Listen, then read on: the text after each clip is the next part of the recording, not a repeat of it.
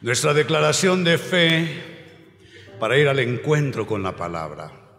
Decimos todos, creo en ti Señor y en tu santa palabra. Sé que hoy tienes algo extraordinario para mí y lo quiero recibir. Ayúdame a hacer todo lo que tú quieres que yo sea. Lléname de tu Santo Espíritu y hazme vivir en el gozo de tu salvación. Amén. ¿Cuántos se gozan?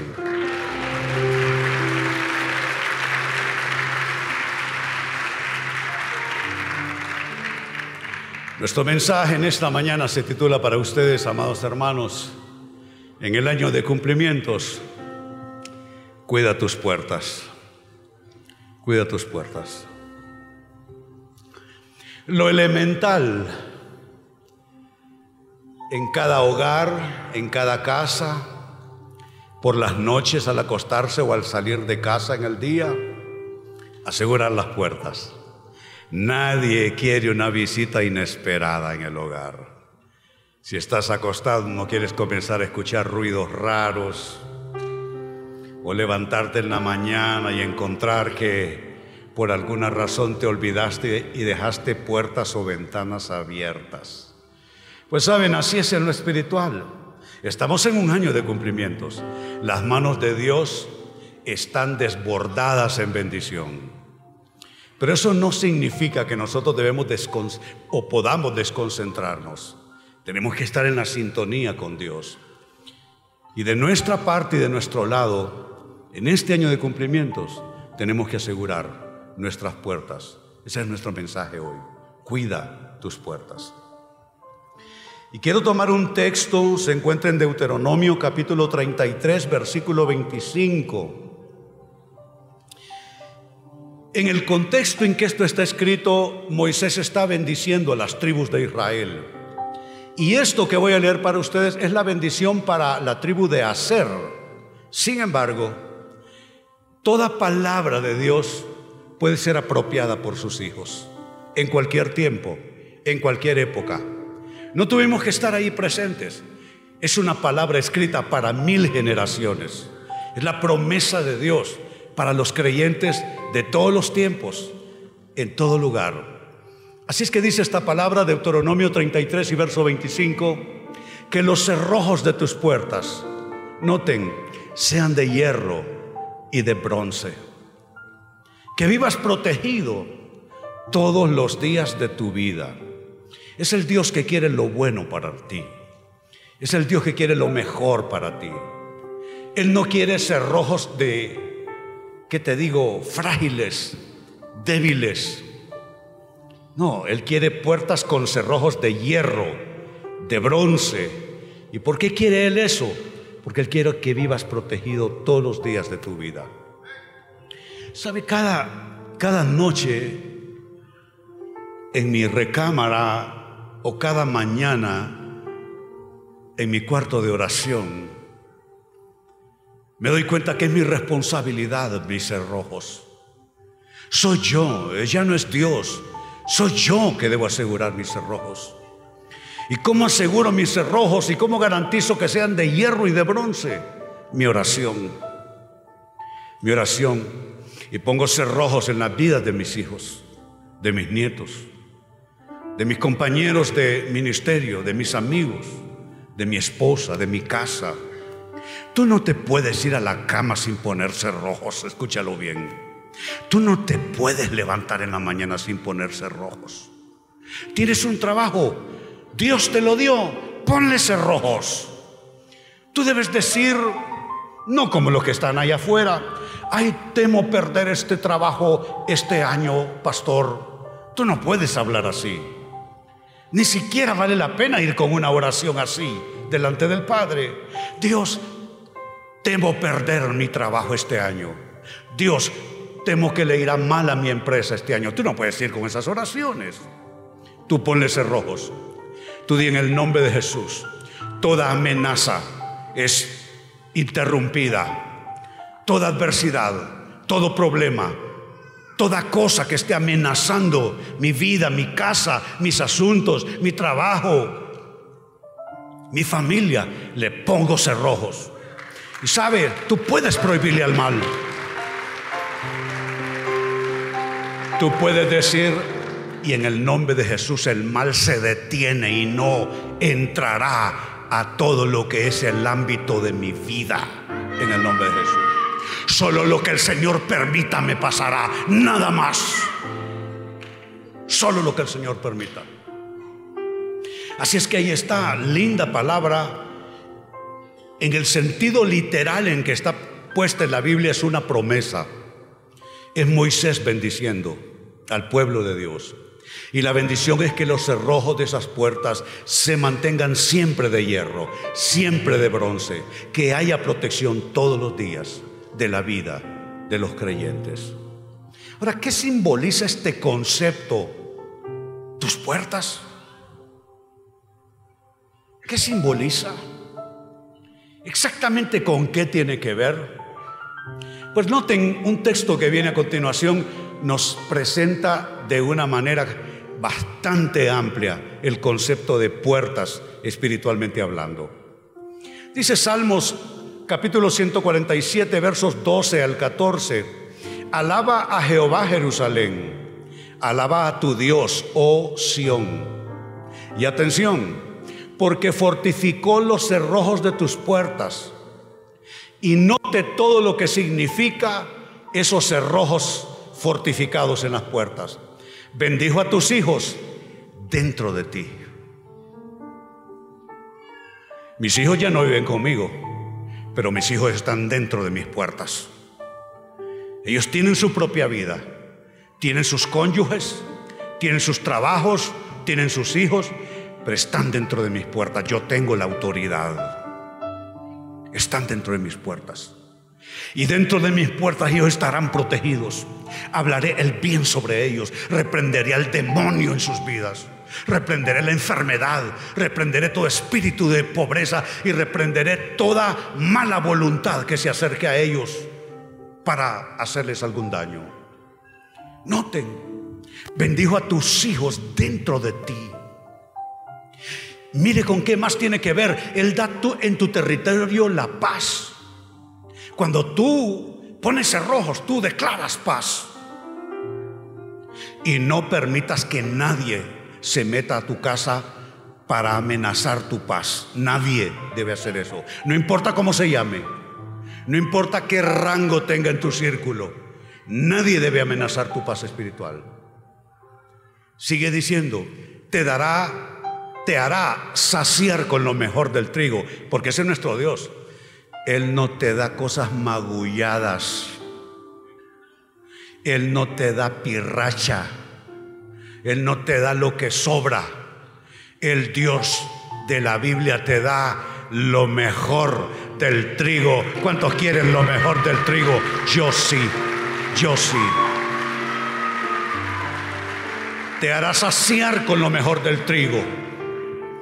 Ahora pongamos todo esto entonces junto. ¿Qué es lo que significa la imagen, el concepto de tus puertas? Bueno, lo que está diciendo y lo pongo en mis notas para ustedes, significa protección, puertas, porque dice fortificó los cerrojos de tus puertas, eso es protección. Significa seguridad, dice bendijo a tus hijos dentro de ti, eso es seguridad. Tus puertas significa paz también. Dice el texto que Él da paz en tu territorio. Y significa también provisión. La promesa dice en ese salmo que te hará saciar con lo mejor del trigo. Entonces, ¿de qué estamos hablando cuando hablamos de tus puertas? Hablamos de tu protección, de tu seguridad, de tu paz y tu provisión. Y piensen, ¿habrá algo que falte allí? No, el cuadro está completo. Protección, seguridad, paz, provisión. Para ti y aquellos que como un nuevo Noé tú metas en tu barco. Los que están en tu barco están dentro de tus puertas. Y ellos tú puedes declarar para ellos, apropiar para ellos, que tendrán seguridad, tendrán provisión, tendrán todo lo que Dios ofrece porque tú le has puesto cerrojo a tus puertas. ¿Cuántos quieren ponerle cerrojo a sus puertas, Señor? De bronce, de bronce, de hierro. Ahora, la gran pregunta. En este año de cumplimiento, amados, ¿cómo cuidar tus puertas?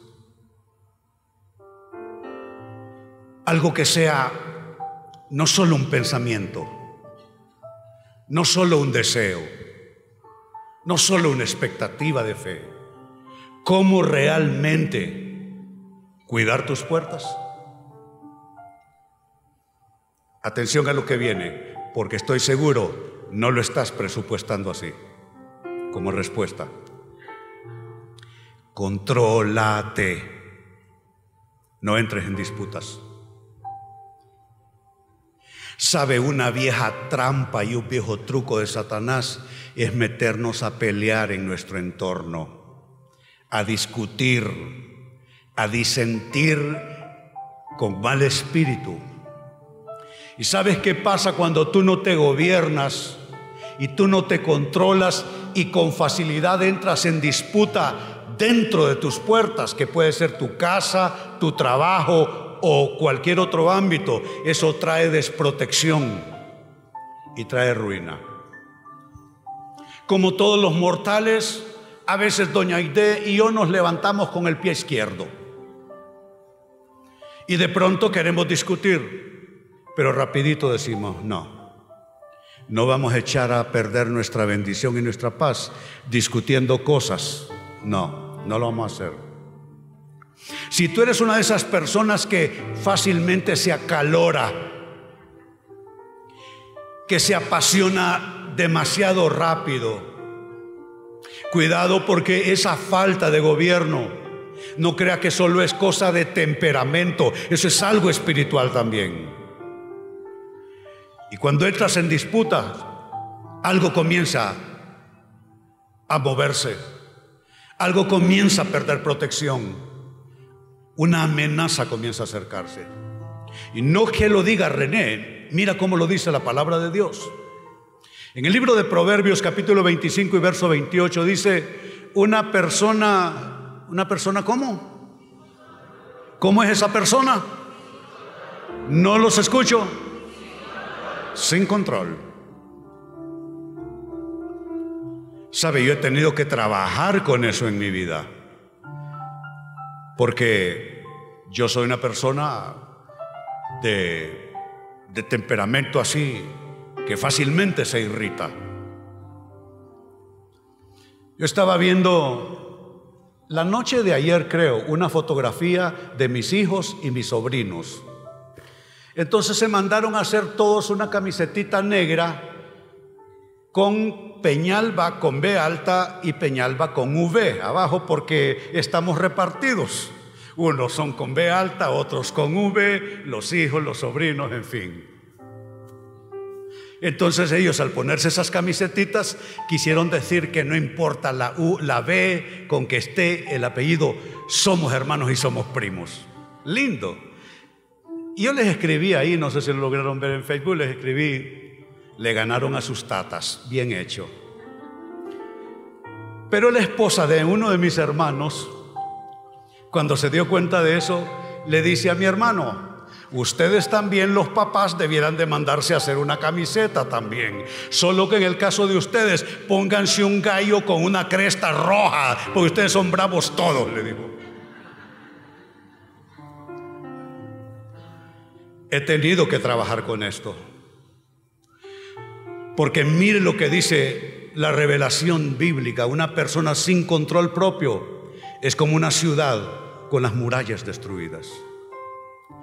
No le llames tener carácter a eso. Al contrario, eso es desborde. Eso no es tener carácter. Eso es no tener control. No te engañes a ti mismo. No te engañes a ti misma. Y note que no tener control es equivalente a murallas destruidas. Ni siquiera las puertas, el muro caído. Y el otro texto también que empareja muy bien con esto, siempre en el libro de Proverbios capítulo 17, verso 19, el que ama la disputa, el que ama la disputa. Yo no sé de ustedes, yo he sido alegador, ¿sí? Yo he sido alegador. Ay, no, cállate, me, me está volviendo loca. Siempre me decía ella así. Porque yo sigo y, tiro del cordón y tiro del cordón y tiro del cordón y ella da la vuelta y yo la sigo y sigo la, cosa esa. Pero he tenido que trabajar con esto. Porque la revelación dice que el que ama la disputa, ama la transgresión y el que abre demasiado la puerta, note que será legador, es abrir la puerta. Es abrir la puerta. ¿Y qué pasa según este texto cuando tú abres demasiado la puerta? Buscas tu ruina. Buscas tu ruina. ¿Qué significa que no es discutiendo en tonos y decibeles elevados que la vida se resuelve? A veces los que menos hablan gestionan mejor la vida que los que hablamos más.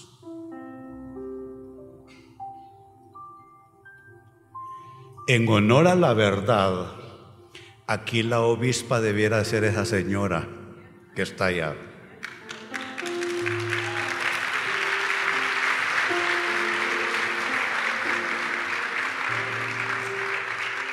No le gusta el pleito, siempre tiene la pólvora mojada. Y a veces se quiere poner así, y valentona, ¿no? le, ni le luce. Yo la quedo viendo y le digo, no te luce, calmate. Oh. Entonces, ¿qué está, ¿qué está diciendo estos dos textos juntos, amados hermanos? Está diciendo básicamente que no gobernarse y, y entrar en disputas lo que trae, y ese es el primer aspecto de respuesta que di para ustedes, eso trae desprotección y trae ruina. Esa no es la vía para resolver la vida. Segunda respuesta, ¿Cómo cuidar tus puertas en este año de cumplimientos? Necesitas discernir. ¿Discernir qué? Las voces que escuchas. Hay voces que no deben ser escuchadas. No importa de dónde vengan. No importa cuál, sea o quién sea el emisor de ese mensaje. Hay voces que no hay que escuchar. Porque si tú no disiernes las voces que escuchas, eso puede alejarte de tu escenario de cumplimientos. Cuando yo estaba cómodamente pastoreando esta iglesia allá abajo en la colonia Tepeyac, cuando yo estaba cómodamente pastoreando esta iglesia, eran nueve celebraciones, nueve el fin de semana, porque las butacas solo daban para 500 personas nueve celebraciones. Y cuando salió el proyecto de ampliar el sitio de nuestra tienda y extender las cortinas de nuestras habitaciones y pasar aquí, hubo voces que me dijeron, no, pastor, es que aquí estamos bien. Porque así es la gente, con tal de que él agarre asiento, no importa cuántos se queden afuera, ¿verdad? Uno tiene que discernir las voces. Hay gente que te puede detener en algo que es de Dios para ti. O hay gente que te puede poner a dudar de algo que es de Dios para ti. Tú tienes que saber discernir las voces. Y no es que solo vas a escuchar lo que te dicen lo que tú quieres oír. Por supuesto que no. Pero digo que hay que discernir. Mira a continuación la escritura que viene sobre este tema. David está entrando en su escenario y tiempo de cumplimientos. Hasta aquí, hasta la lectura de este texto, David hacía mandados para papá, David cuidaba ovejas, se peleaba con leones, con osos, cuidando las ovejas de papá. Sus hermanos casi no le hacían mucho caso. Y mire, de pronto llega el año de cumplimientos para él. De pronto llega la temporada de cumplimientos y el escenario de cumplimientos. Y papá lo manda al campo de batalla. básicamente para preguntar si sus hermanos están bien, porque no había internet, no habían móviles, no había nada de eso, había que agarrar una mula y subirse en ella e ir a preguntar. Y cuando llega al escenario y a la hora de cumplimientos, mire lo que sucede. Primero de Samuel 17, verso 28, primera parte, y verso 30, primera parte. Eliab, el hermano mayor de David, lo oyó hablar. Tristemente, a veces los que más debieran apoyarnos son los que más nos echan tierra.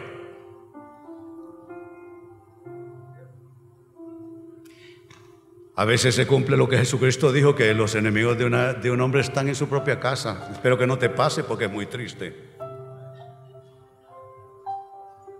Su hermano mayor. Sabe, yo fui un niño frágil. Y la escuela primaria me marcó por experiencias de abuso que tuve. Pero el primer año de escuela, un niño frágil, solitario, inseguro. Mamá le dio la orden a mi hermano mayor. Ve y deja al niño dentro de su aula. No quiero que se pierda después y se confunda, porque era un chico bastante, bastante frágil. Y yo recuerdo a mi hermano. Me llevó, me puso dentro del aula era un patio grande, muchas puertas, muchos salones de clase. Entonces salí a pesquisar un ratito y me perdí. Y todas aquellas puertas no sabía cuál era la mía. Entré a una, no era, entré a otra, no era, y de pronto apareció de nuevo mi hermano. Y me cogió por el hombro y me llevó de nuevo a la seguridad de mi propio salón de clases. Es lindo tener quien esté contigo. Saben, estamos supuestos a apoyarnos unos a otros, especialmente los que estamos entrecruzados en vida y en historia. Pero miren lo que estamos comenzando a leer. Eliab, el hermano mayor de David, lo oyó hablar con los hombres y se puso furioso con él. Y le reclamó, ¿qué has venido a hacer aquí? ¿Con quién has dejado esas pocas ovejas en el desierto? Y note, yo te conozco, eres, hace la gente.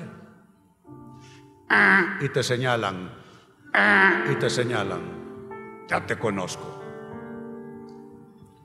Yo no sé de ustedes, yo no aguanto que cualquiera me venga a decir quién soy yo. No aguanto. A mí no me va a decir cualquiera yo te conozco. Que me conozca mi mujer que tiene 46 años durmiendo conmigo. Pero que no me venga alguien de allá hasta acá a decir yo conozco a ese pastor. Yo conozco a ese hombre. A veces criticamos la gloria sin conocer la historia. Tú no te creas que uno llega en helicóptero a su bendición. No te creas que uno lo trae chineado hasta su época de cumplimientos. A veces hay que subir tesoneramente, hay que luchar con el diablo, con uno mismo. Yo te conozco. Eres un atrevido, malintencionado. ¿Y qué sigue diciendo el texto? Verso 30. Solo me bastó la primera parte del versículo. ¿Cuál es la palabra? ¿Cuál es la palabra? Apartándose de su hermano, fue a conversar con otros. Yo no te digo que saques a nadie de tu vida, ¿eh? no, ese no es el consejo. Pero sí te digo que cuando una voz te va a distanciar de tu tiempo de cumplimientos, esa voz no la escuches. Eso es lo que te estoy diciendo no la escuches. Y no es que la gente sea mala, ¿eh? Es que la gente habla desde donde se encuentran, desde el desconocimiento, desde la ignorancia. O sea, no es que no te quieran, ni es que sean malvados a tu alrededor, es que la gente habla desde donde están. Pero a donde tú estás no se puede ver todo desde allá. Solo tú y Dios saben las cosas que tú has vivido. Solo tú y Dios saben las cosas que has pasado.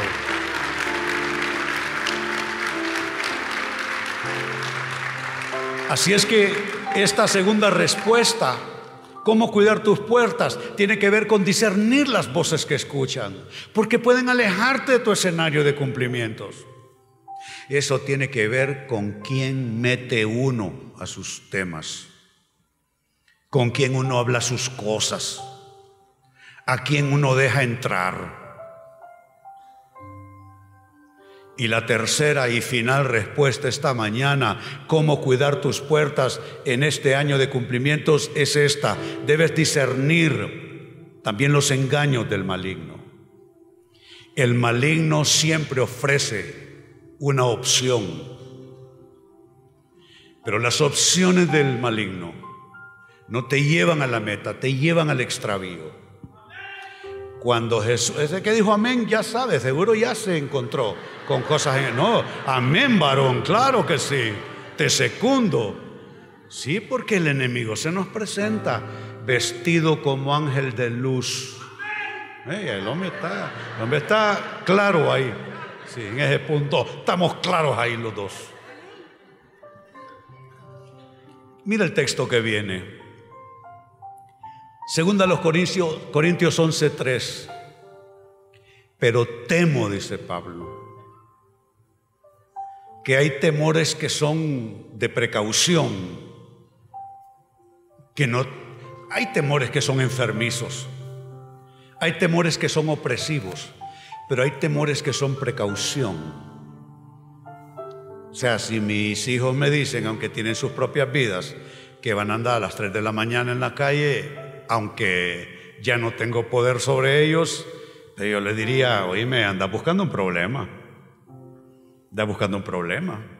A las 3 de la mañana solo los bares están abiertos. Y los que andan enloquecidos en un carro ahí drogados o, o, bebidos, dime, ¿qué es lo que vas a hacer a las 3 de la mañana? O sea, es un temor de precaución. Bueno, ahí está. Pero temo, dice Pablo. ¿Qué es lo que teme? Temo que como la serpiente con su astucia engañó. El diablo no tiene poder. Eso es algo que debe estar claro en tu mente. El diablo no tiene poder. Pero, oíme, ese hombre, ese ha tenido batallas de todo tipo, el hombre. Uy, hombre. El diablo no tiene poder excepto el poder de engañar. Un poder de complacencia. Un poder de complacencia. De, diga, de, persuasión. Es que ese hombre ya me está confundiendo. Un poder de convencimiento. No es un poder real, pero óyeme, si alguien te convence de algo, es un poder grande también. Dice que con su astucia engañó a Eva. ¿Y qué pasa? Temo que como la serpiente con su astucia engañó a Eva, así vuestros sentidos sean de alguna manera extraviados de la sincera fidelidad a Cristo. Uno comienza a perderse cuando dejó de ser fiel a Dios. Ahí comienza todo. Si comenzaste a ser infiel al Señor, allí comenzó el principio de tu mal. Y hay dos vocablos, noten, que están destacados en el texto, sentidos y extraviados. Dice que con astucia Él puede confundir tus sentidos. Lo, que se tradujo como sentidos en nuestras Biblias, en el original proviene del griego noema, que tiene que ver con tu percepción, pero no solo la percepción inmediata, el propósito también, el propósito de todas las cosas. Y por supuesto, tu intelecto también es alcanzado ahí. Él puede distorsionar tu capacidad de percepción. Él puede hacerte perder tu propósito. y él puede afectar tu manera de pensar. Sí, tu manera de pensar. Denle agua al hombre, me puede ahogar ahí. Tu percepción, tu propósito, tu intelecto. ¿Y qué es qué, qué puede hacer Satanás en el noema tuyo? En ese ámbito noema, tu percepción, tu propósito, tu intelecto, dice que él puede extraviarte. Y lo que se tradujo como ser extraviado viene del griego efeiro, que noten todas sus acepciones. Su primera acepción es desperdiciar algo. Y yo ya he vivido suficiente, escuchen esto, he vivido lo suficiente como para haber visto desperdicios en mi vida. Y algunas cosas se desperdician porque el enemigo metió su pezuña en tus cosas, en mis cosas. Efeiro, desperdicio, y luego todas sus distintas acepciones, marchitarse, estropearse por cualquier proceso, porque Satanás entra por todos lados, arruinarse, en este caso también por influencias morales. Y cuando te arruinas por influencias morales, significa que te depravaste en esa área de tu vida. He visto gente sincera con serios problemas. Gente que ama a Dios. Gente que quiere hacer su voluntad, pero su noema, sus sentidos, su percepción, su propósito, su intelecto, en algunos momentos es atacado por el enemigo, atacado por el mal.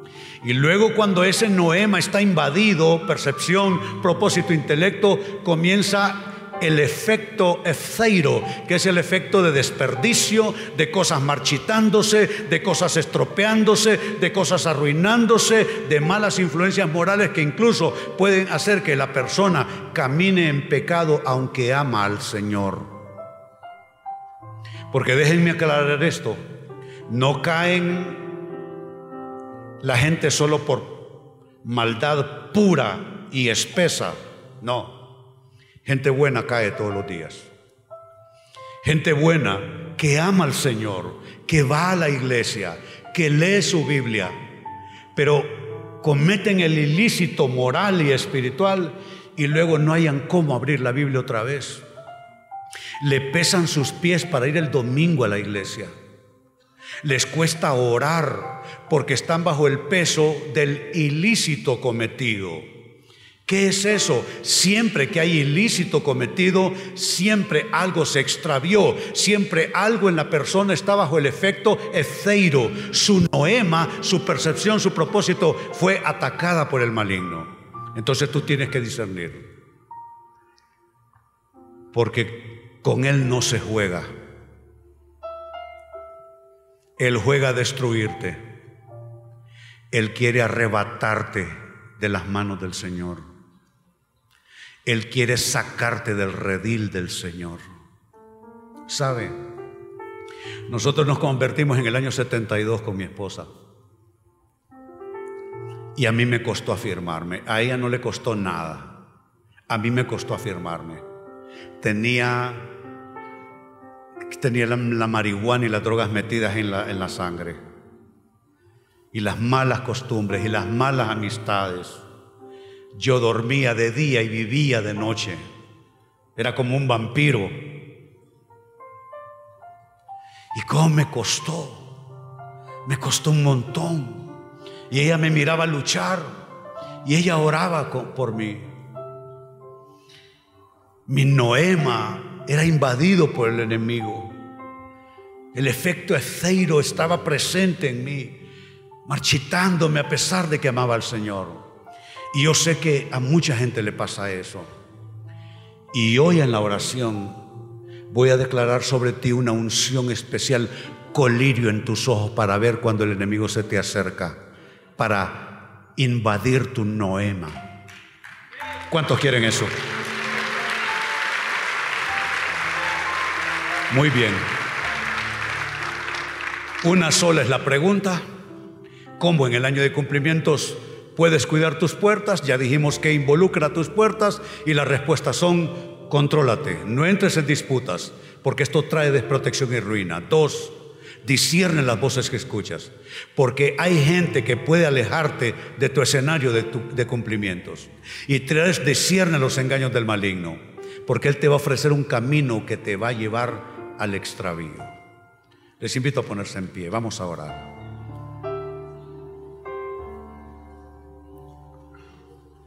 Ahí donde estás, alza tus manos. Padre, yo vengo a orar por cada hombre y mujer que está al alcance de mi voz. Ese hombre, esa mujer que en algunos momentos dice, no puedo seguir, es que no tengo yo la madera para ser un buen cristiano. Esa persona que duda de sí misma, porque la prueba está allí en su vida, de que ha tenido derrotas. Pero Padre, yo vengo a orar por ese hombre y esa mujer. Y vengo a pedir una unción especial y nueva en este año de cumplimientos. Es una unción que este hombre y esta mujer no ha tenido hasta ahora. Es una unción para el autogobierno el control de uno mismo y no solo al hablar, sino en toda la administración de la vida personal. Alza tus manos, recibe poder de Dios para gobernar toda tu persona.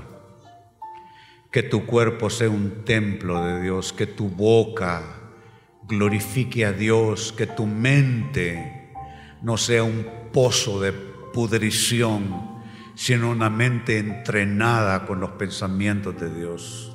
Recibe esta unción, pero recibe una segunda unción de discernimiento sobre las voces que escuchas. Pero no solo personas a tu alrededor, los que escuchas en la televisión con lo que estás viendo, los que, lo que escuchas en las noticias. Mucha gente que da noticias tienen vidas patéticas y muchos de ellos, no todos por supuesto, muchos de ellos viven vidas hipócritas, infieles a sus casas, infieles a sus hijos. Algunos de ellos han robado o han recibido dinero que no, no es bien habido. Entonces esas voces no están autorizadas. Oye la noticia, pero no le creas todo, no te lo bebas. Cualquier clase de voz que esté recibe discernimiento de Dios. Y una tercera unción de discernimiento respecto al maligno.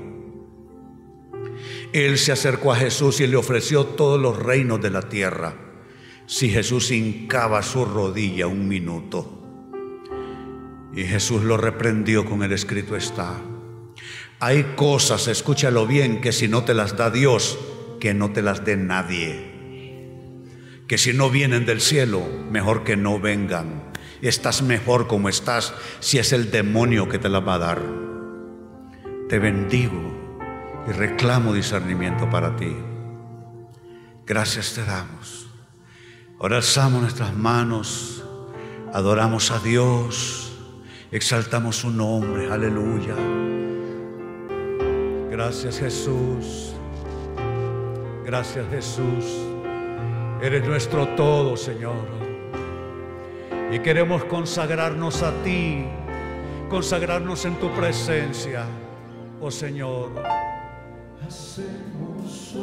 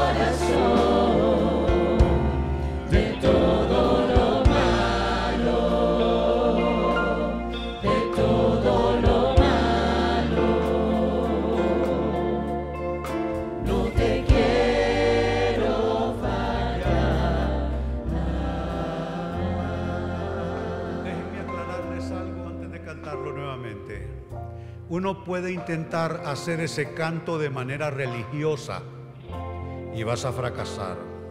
Esto no es una religión donde tú abrazas ciertas normas y, lo vas a intentar hacer en tus fuerzas. No, es, es el deseo de tu espíritu nada más. Lo consagras desde tu corazón y tú sabes que tú no lo puedes hacer en tus propias fuerzas. Tú no puedes garantizar totalmente tus manos, tus ojos, tu boca, tu corazón, pero Él estará allí para ser fiel. Y si tú le oras y le cantas, honestamente y sinceramente está el Señor. Él vendrá a tu amparo y Él vendrá en tu socorro y Él vendrá en tu ayuda cuando tú lo necesites. Así es que bajo ese extendimiento decimos...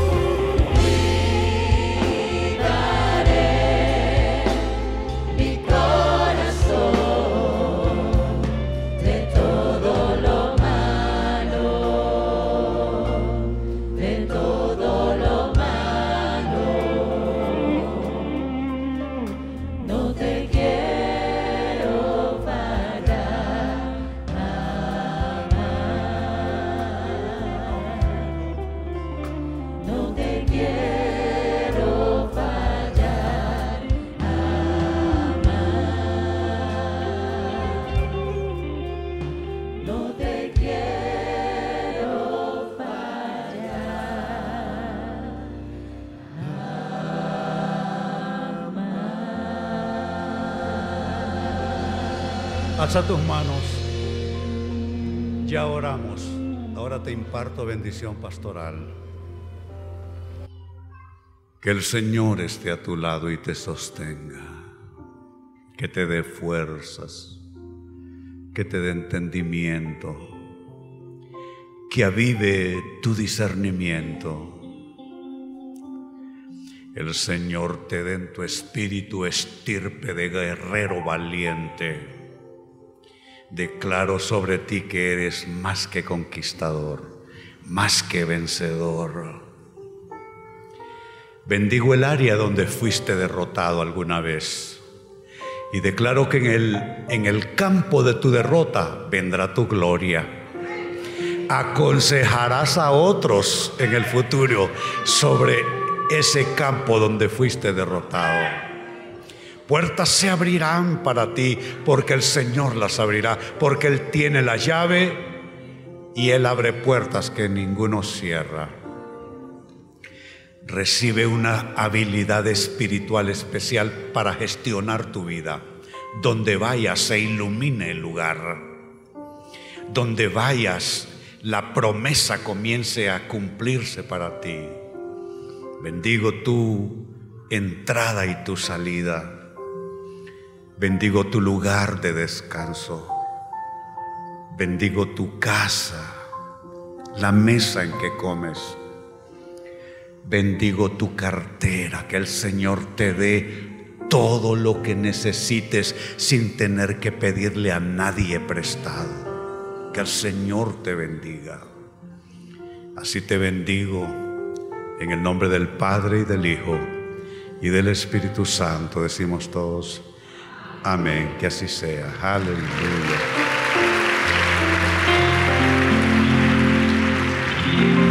Muy bien. Este es un seminario intensivo. Hay que estar todos los domingos. La cosa está brava. Va a estar todo muy bien. De esta manera quedamos despedidos. Tengan una semana especial. Les recuerdo, estamos aquí próximo domingo, hora 11 de la mañana.